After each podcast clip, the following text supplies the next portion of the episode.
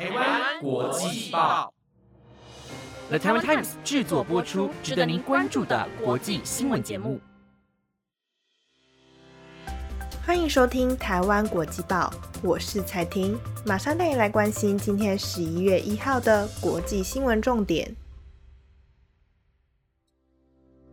Hello，各位听众朋友们，晚安。我们马上来看今天的重点新闻。今天的新闻内容有：美国教育采积极平权措施，反而造成反向歧视；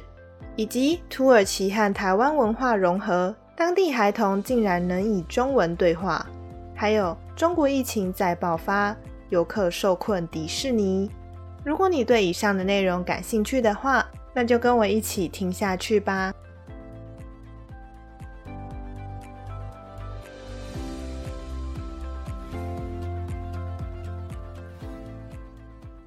首先，今天的第一则新闻带你来关心美国教育体制的改革。美国最高法院在今天针对部分美国顶尖大学是否可以将种族作为新生入学审核的考量依据这个争议性问题进行视线审理。美国顶尖大学都有把种族放入招生的考量，如在私校已经有创校三百多年历史的哈佛，以及美国第一所公立大学北卡罗来纳大学。他们都有将种族列入招募新生的因素，以确保非裔美国人在学生中有一定的比例。这项政策源自于1960年晚期的民权运动，它被称为积极平权措施，希望能借由这项政策协助解决美国高等教育的歧视问题。但近期却出现一个非营利组织叫学生公平入学，他们提出了最新的诉讼。积极平权措施虽然捍卫了少数民族的权益，但自从开始实施后，就引发了很多的争议。多年来，许多白人学生也针对这个平权措施发起了法律挑战，认为相关规定会构成反向歧视，也容易去侵犯到那些符合入学资格的亚裔美国人的权益。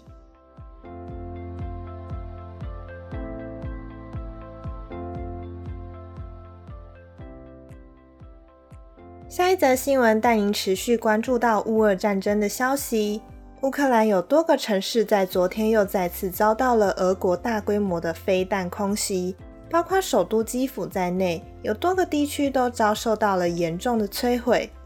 乌克兰的第聂伯河水力发电厂也躲不过空袭，该座发电厂就位于俄军曾经企图摧毁的卡科夫卡水力发电厂的水坝上游。当时有大量的黑烟从发电厂不断冒出，所幸目前尚未有传出伤亡的消息。基辅的水利设施遭到了严重的摧毁，当地市长表示，全市一度有八成的住户无水可用，居民只能到外头买水或取水来用。而卡尔可夫州长也表示，当地遭到了五枚的飞弹攻击，电力系统等重要基础设施都遭到了破坏。地铁和电车也一度被迫停驶，经过紧急抢修后，已经陆续恢复营运。乌克兰总统泽伦斯基在十月二十号的时候曾经警告，俄军在卡科夫卡水力发电厂布雷，水坝若被摧毁，第聂伯河的下游将会有暴涨的危险，北克里米亚运河也将瞬间消失，也有可能会影响扎波罗热电厂的冷却系统，酿成一场大灾难。泽伦斯基的顾问认为，俄军炸毁卡科夫卡水力发电厂的目的是为了让赫尔松地区的乌军停止推进和保护俄军的撤退。乌俄战争到目前为止已经有多个地区惨绝人寰，我们期许这场战争能够尽速平息。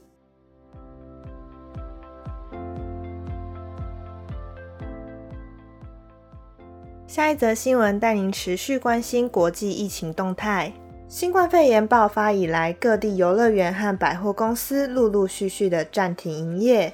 近些日子疫情稍微缓解后，才又重新开张。有许多民众都带着期待又兴奋的心情重返游乐园。结果，上海迪士尼居然在昨天又发出了重磅的消息，表示他们必须依照上海防疫中心的要求，将上海迪士尼游乐区紧急暂停营业。而停业的原因，就是因为中国大陆在昨天测出了两千七百例的本土确诊案例。这样的病例数跟台湾相比，虽然看似很少，但却已经创下了中国这两个月以来的最高确诊记录。而在两千七百例的病例中，上海就占了十个病例。因此，当地政府要求当时有在乐园的民众都必须待在园内，并等待核酸检验结果为阴性之后才能离开现场。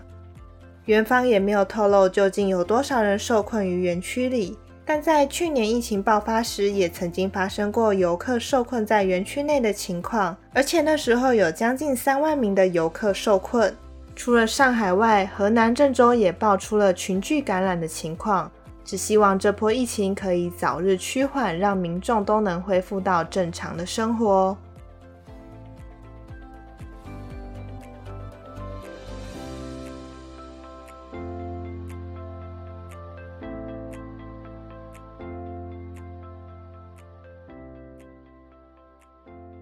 下一则新闻带您关心的是土耳其的最新消息。近日，土耳其中文学校在十一月二十八号到三十一号的时候，会在土耳其的南部地中海宾安塔利亚举办第三届的台湾文化营。而这次的主题为环岛台湾，将课程融入台湾民俗风情，让来自十八位的土耳其小朋友与家长一同接受台湾文化的洗礼。课程中也介绍了各区的景点与特色美食，当中还结合了闯关的活动来增进课程的趣味性，也加深学习的效果。尽管师资和资源有限，营队仍然坚持打造坚强的学习课程，希望能透过这次的活动，让这些小朋友与家长可以更认识台湾的文化，强化身份认同，加以传播台湾的特色。分校的设立也使学生人数从最初的七人新增至四十三人。现在有许多当地的小朋友都能以流利的中文来做对话，看得出中文学校的用心推广及付出的成效。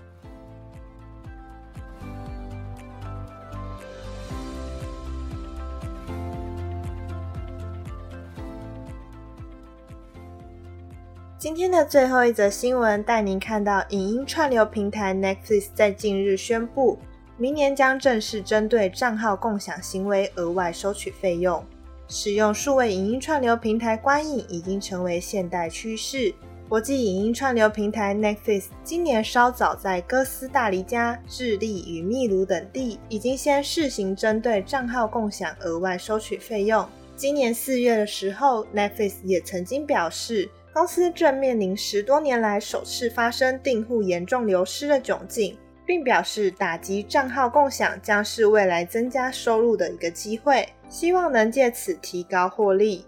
根据官方声明，从明年开始，用户如果被发现账号在异地登入，将会被加收一笔新增成员的费用。不过，公司至今仍未公布这个新增的额外规费大约是多少。有部分媒体引述内部人员的透露，这个额外费用大约会介于三到四美元之间。此外，Netflix 也将在十一月陆续于全球十二个国家推出广告版的优惠订阅方案。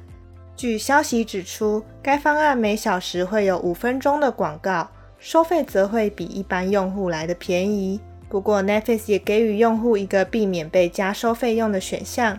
如果你经历室友分开、与男女朋友分手，或者是搬家出国，你可以使用新推出的个人资料转移功能，重新设定你名下账号的资料，这样就不会出现账号在异地登录的尴尬处境。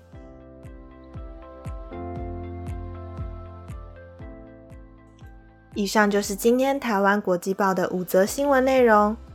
如果你对今天的新闻有任何的想法或是建议，都欢迎到 Apple Podcast 上跟我们分享，也欢迎追踪台湾国际报的 IG 与 FB。本节目皆由了台湾 Times 制作播出，感谢您的收听，那我们就下次见喽，拜拜。